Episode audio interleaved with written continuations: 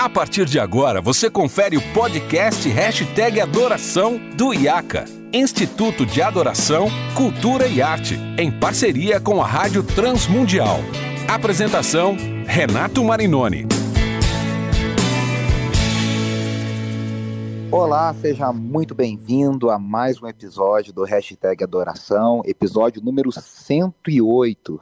É isso aí. Já passamos dos nossos 100 episódios em mais de dois anos e meio desde a nossa estreia, com muitos temas bacanas, muitas coisas legais, muitos convidados especiais. E hoje, nosso episódio 108, nós vamos continuar a falar na série mentiras que são faladas sobre louvor congregacional, certas meias verdades que são faladas por aí, são repetidas, repetidas, repetidas, e muitas vezes as pessoas já entendem que isso é uma verdade, quando na verdade não é bem assim. Eu sou Renato Marinoni, você já sabe, esse é um podcast produzido pela Rádio Transmundial e pelo IAC, Instituto de Adoração, Cultura e Arte. E hoje eu tenho a alegria de receber um convidado que já é um habitué, como diriam os franceses, né? Um convidado frequente aqui no nosso podcast, o meu querido amigo Andrew McAllister. Drew, seja bem-vindo. Sempre um prazer falar contigo. Obrigado, Renato. Mais uma vez, eu não sabia que ele tinha atingido esse status de habitué, mas obrigado aí, sempre bom poder Se eu não me engano, se, não me, se a memória não me trai, é a sua terceira vez, é o terceiro episódio que você participa aqui comigo.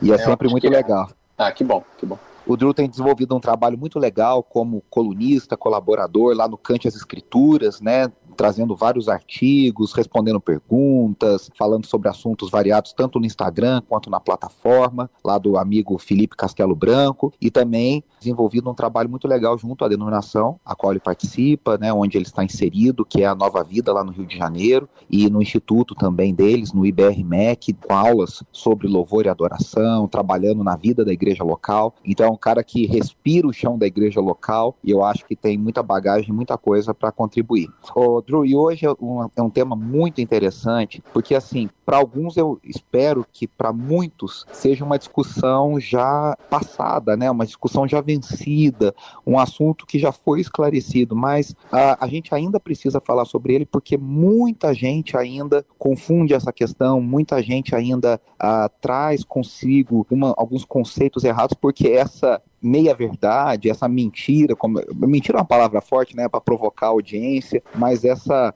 essa inverdade ela foi repetida e ainda é repetida muitas e muitas e muitas e muitas vezes. E qual é essa inverdade? Qual é essa frase que a gente precisa esclarecer, né? Que todo ministro de louvor, todo músico cristão, todo mundo que trabalha com música dentro da igreja teria um status espiritual especial ah, ligado ao povo de Israel, principalmente à questão dos levitas, né? A, a tribo de Israel que era uma tribo sacerdotal e que servia como sacerdócio de Israel. E aí a gente criou essa coisa de que os ministros de louvor são os famosos levitas dentro da vida da igreja, né? Você também tem essa percepção de que ainda existe muito uh, esse erro persistindo na vida da igreja, muita gente ainda traz essa concepção. Como é que você enxerga isso uh, nos dias atuais? Olha, é, essa questão da percepção é sempre complicada porque, querendo ou não, cada igreja nossa está inserida numa, numa bolha, né? tem um contexto específico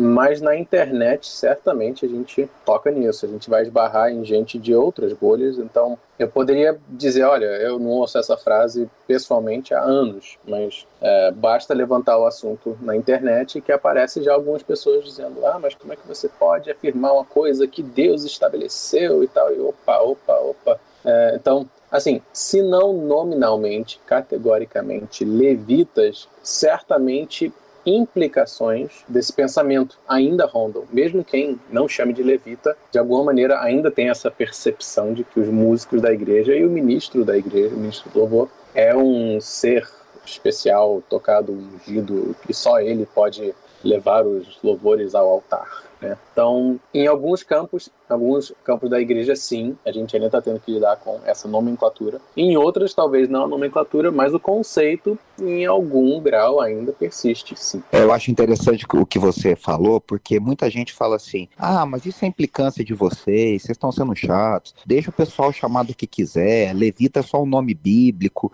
não tem nenhum problema, que mal faz, né? A famosa que mal faz. E pelo que você começou a responder, eu queria que você desenvolvesse um pouco mais isso, uhum. é, há uma concepção errônea e maléfica para a igreja, né? De que o ministro de louvor, o que trabalha ali com a área de louvor, com a área de adoração congregacional, ele tem um poder espiritual especial para tocar o coração de Deus e tocar o coração das pessoas, e meio que ele faz essa ligação entre céu e terra, para o bem e para o mal, né, para boas influências, para más influências, quando é um caso ali de pecado, uma situação assim. Então, quer dizer, isso é, é muito maléfico para a vida da igreja e para a própria concepção de culto, né, Drew? Ah, certamente. Acho que esse, esse tipo de pensamento vai ser mais comum, provavelmente, quando ah, pedir para o pastor orar por mim. Ah, porque o pastor, o pastor, ali a, a pastor com Deus é 5G, né? Ali, ali o Wi-Fi é mais forte, a conexão é mais forte, tá? A banda larga e tal. Porque quando o pastor ora, certamente é uma oração diferente, né?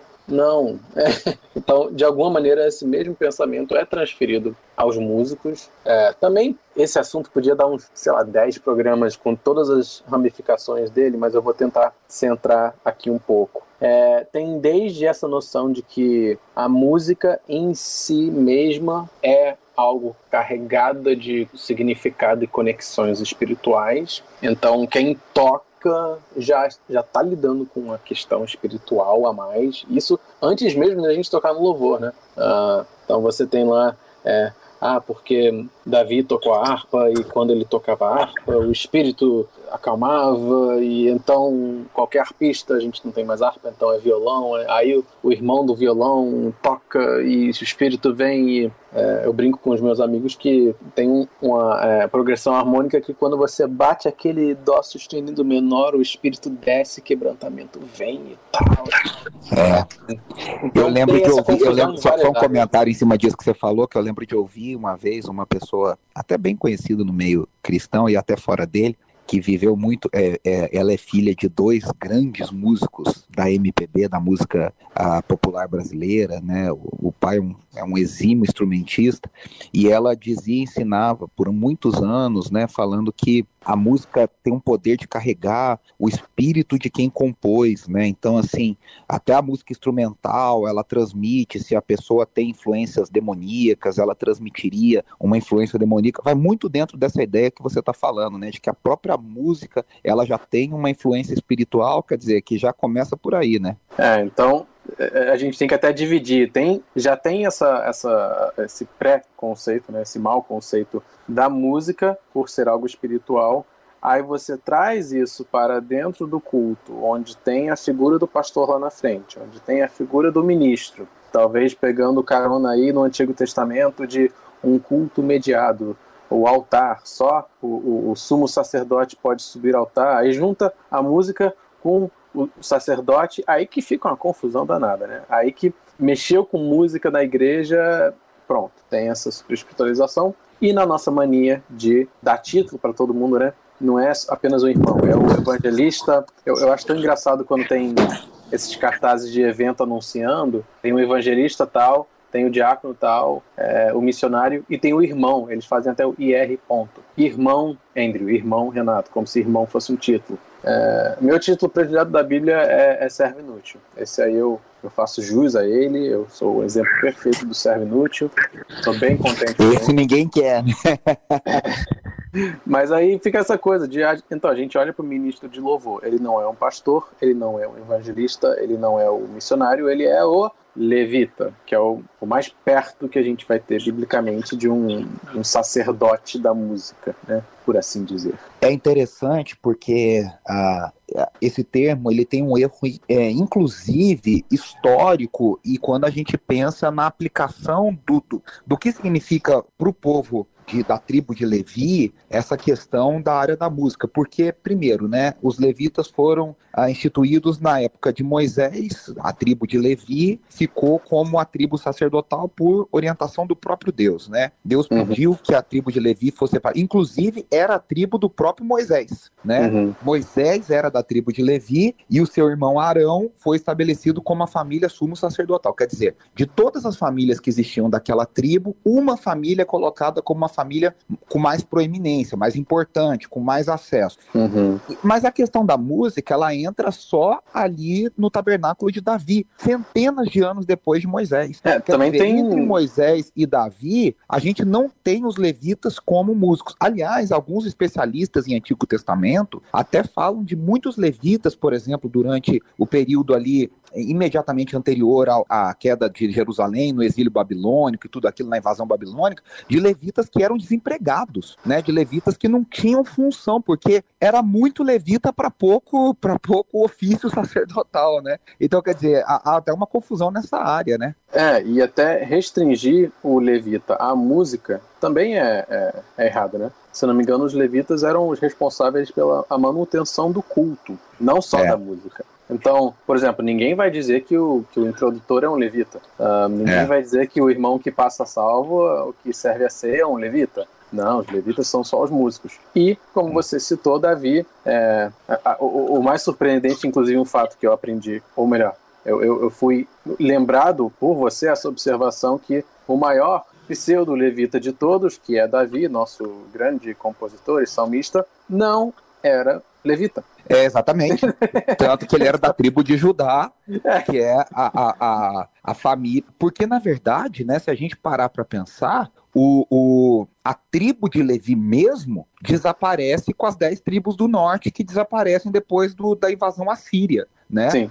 É, ficam as famílias sacerdotais em Jerusalém, porque moravam em Jerusalém, trabalhavam em Jerusalém já na, na, questão do templo, mas a tribo de Levi mesmo deixa de existir junto com as dez tribos do norte, né? Uhum. E fica Judá e Benjamim, quer dizer, é exatamente, até Davi, que é o grande salmista, o grande músico da Bíblia, né, quando pergunta qual que é o músico da Bíblia, né? Quem, que músico que chama, é, que você lembra quando fala da Bíblia? Todo mundo vai falar Davi, é o primeiro é. músico que vem à memória. Ele não era um levita, bem é, bem colocado e bem, e bem lembrado. E aí, Edu, eu queria a, que a gente falasse um pouquinho sobre, por exemplo, né, trazendo isso para o Novo Testamento, né? Uhum. É, quando a gente olha porque a igreja ela precisa ter a capacidade de olhar tudo que o, o, Novo Testamento reinterpreta o Antigo Testamento, né? Uhum. Tudo que a Nova Aliança ela traz uh, de, vamos dizer, esclarecimento, de ampliação, de essência de coisas que eram apontadas pela antiga aliança, uhum. né? E aí eu queria que você falasse um pouquinho como que a vida e obra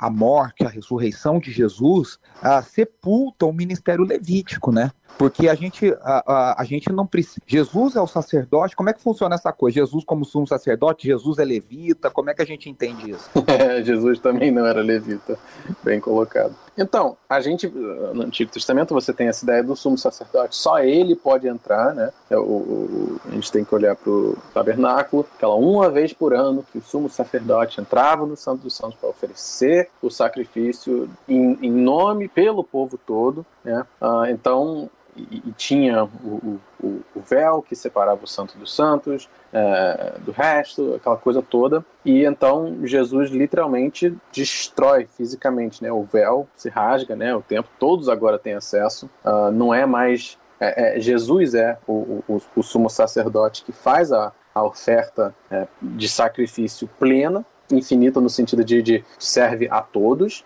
Então a gente não, não tem mais essa mediação na figura do sacerdote. Apenas o sacerdote pode se aproximar, apenas o sacerdote pode subir ao altar. Não. É, agora, a palavra diz, né? Ele nos fez sacerdotes, sacerdócio, é, nação santa, sacerdócio. Então, todos somos, nesse sentido, sacerdotes, de que todos nós podemos nos dirigir diretamente a Deus por meio do sacrifício é, vicário vitalício de Jesus Cristo. Então isso é uma coisa muito legal, né? Eu acho muito muito bacana essa essa linguagem de Hebreus, que é a linguagem de que Jesus é o sumo sacerdote que agora lidera vários outros sacerdotes, milhares e milhares e milhões de milhões de sacerdotes menores que estão debaixo dessa autoridade dele, que somos nós, né, o povo de Deus, né, uhum. que fomos temos acesso a Deus por meio de Jesus, que é o sacerdote que meio que carimba o nosso acesso, né? Carimba a nossa, a nossa entrada, que chancela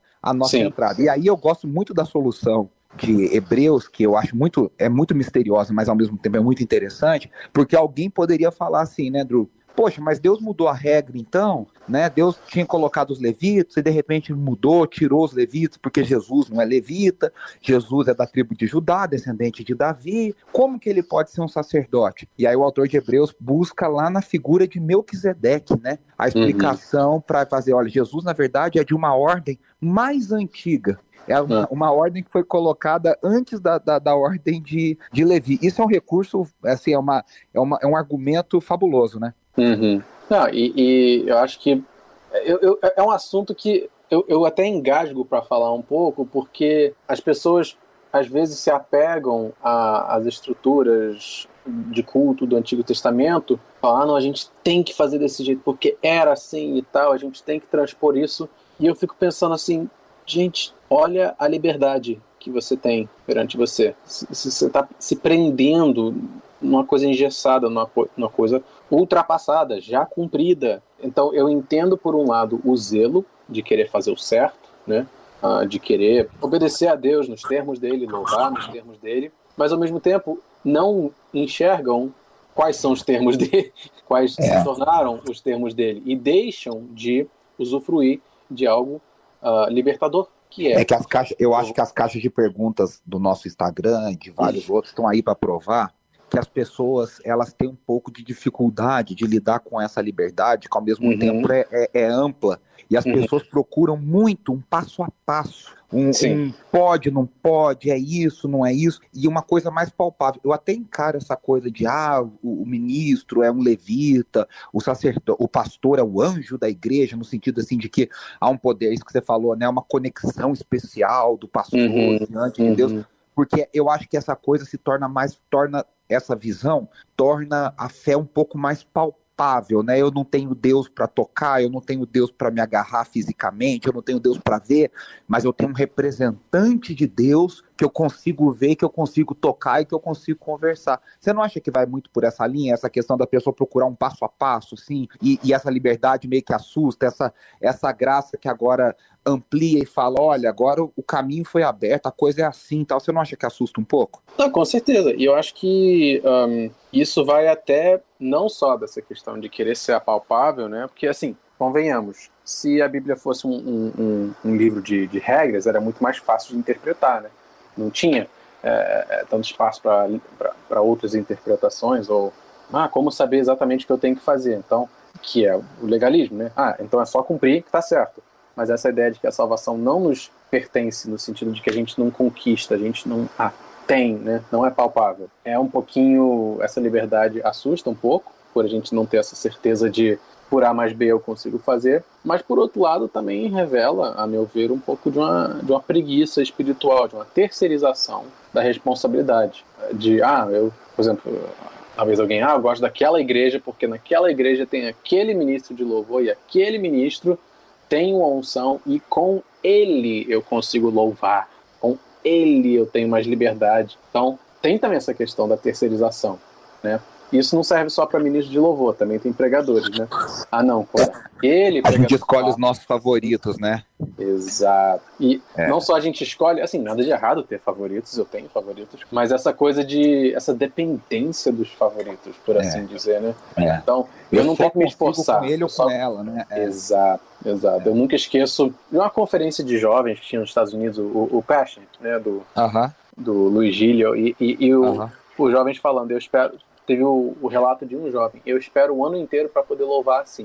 Uh, eu é. entendo, eu entendo essa frase. Agora, meu, minha pergunta é, tá, mas se não tivesse esse jeito, de, esse estilo de louvar, esse culto com rock e tal, essa coisa mais assim, você tá louvando mesmo? Ou você sempre vai ficar comparando o, seu, o culto da sua igreja de domingo de manhã com aquela conferência de jovens?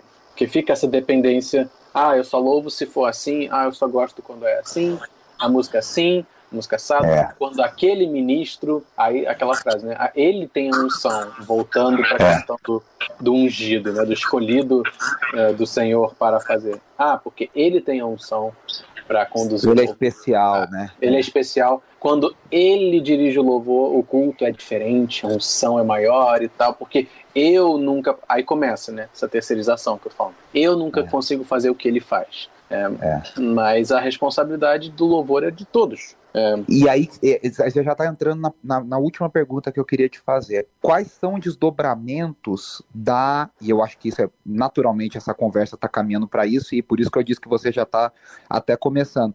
Quais são os desdobramentos da, dessa mentalidade levítica na vida de adoração da igreja local? Quais são os malefícios para o culto, para a vida de adoração, para uhum. a vida cristã das pessoas, né? Você já começou dizendo, eu começo a terceirizar, quer dizer, eu não assumo a minha responsabilidade, né? É, queria que você falasse um pouquinho sobre isso. Uh, é, tem para o, acho que a gente já tocou na questão mais de, de cunho pessoal, as pessoas que terceirizam a responsabilidade, seu papel, né? Só, mas também, inevitavelmente, e aí, por exemplo, a figura do, do, do, do, ministro de louvor é uma figura onde, por exemplo, a gente não tem uma ênfase em preparo teológico necessário tão forte, né? Essa ideia de, não, o assunto dele é música, é teologia... Não é um pré-requisito, né? Exato. Aí você pega um cara sem tanto preparo assim, você bota ele lá na frente, já é uma posição de destaque. As pessoas olham para ele com essa expectativa. Aí você cria, é, assim, o sujeito tem que ser muito bem discipulado para não o sucesso não subir a cabeça, para a atenção não subir a cabeça dele. Um, e então tem essas duas coisas. Povo... E você não acha que acaba caindo um peso muito grande nos ministros de que assim a adoração da igreja depende dele? Agora pensando Demais. no lado do ministro, Demais. é, é uma responsabilidade desumana, é uma responsabilidade que ninguém tem como carregar. Sim, sim. É, ainda mais e de novo a, a gente olha, a gente busca na figura do levita algo que a gente não encontra no, no Novo Testamento. Então, a, a gente, eu, eu costumo dizer que o, o, regente de louvor é um, é um mordomo, ele é um garçom. Ele está ali para dizer: ó, agora a gente vai começar a cantar, agora a gente vai orar, agora a gente vai subir o tom, agora a gente vai fazer isso. Ele não tem nenhum superpoder. É, ele é, digamos, um membro da congregação que está com o microfone na mão só. E é a pessoa que vai dar ordem aquilo, aquele momento. Para além disso, não tem esse peso todo que as pessoas inevitavelmente atribuem a, a ele. É, exatamente. Então, é, para você que nos ouve, fica aí a dica, né? Você pode estudar, o Antigo Testamento, tem muitas coisas legais que são ditas em crônicas, em reis, sobre os levitas, que falam sobre o coração daqueles que servem ao Senhor, mas tudo isso é aplicado a qualquer cristão, no sentido de compromisso, de serviço, de entrega, de santificação, né, de tudo que eu costumo dizer, sabe, Drew, que ah, o que Paulo fala lá das recomendações ao, ao episcopado, né, a quem quer ser líder na igreja, eu falo assim, gente, aquela lista ali é uma lista que, na verdade, ela é para qualquer cristão. Paulo diz: o homem que quer liderar a igreja, que quer estar à frente, ele tem que ser homem de uma só mulher. Uhum. E aí eu falo assim, por quê? Tem algum cristão que não precisa ser homem de uma só mulher? Né? Não existe isso, né? Ou seja, ele está só reforçando, dizendo, olha, tem que ser um cristão mesmo, o que todos devem ser. Sim. Né?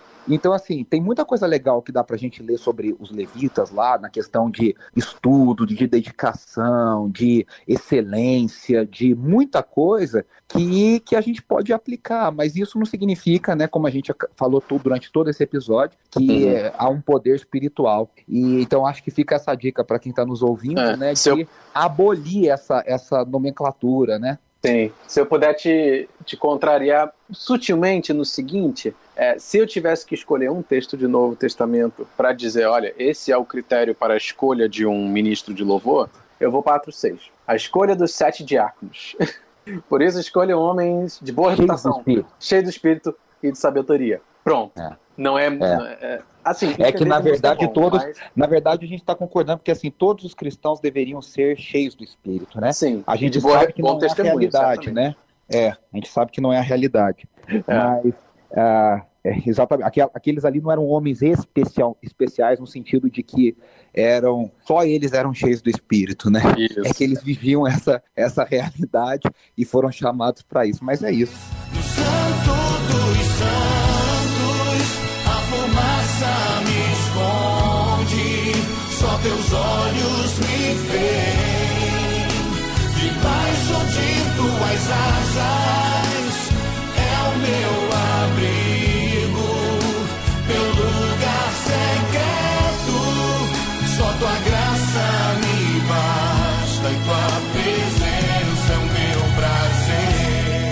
Drew, eu queria te agradecer mais uma vez pela gentileza, disponibilidade. Sempre é um papo muito legal. E falar para o pessoal né, do trabalho que você faz ali, muito legal no seu Instagram, respondendo, falando.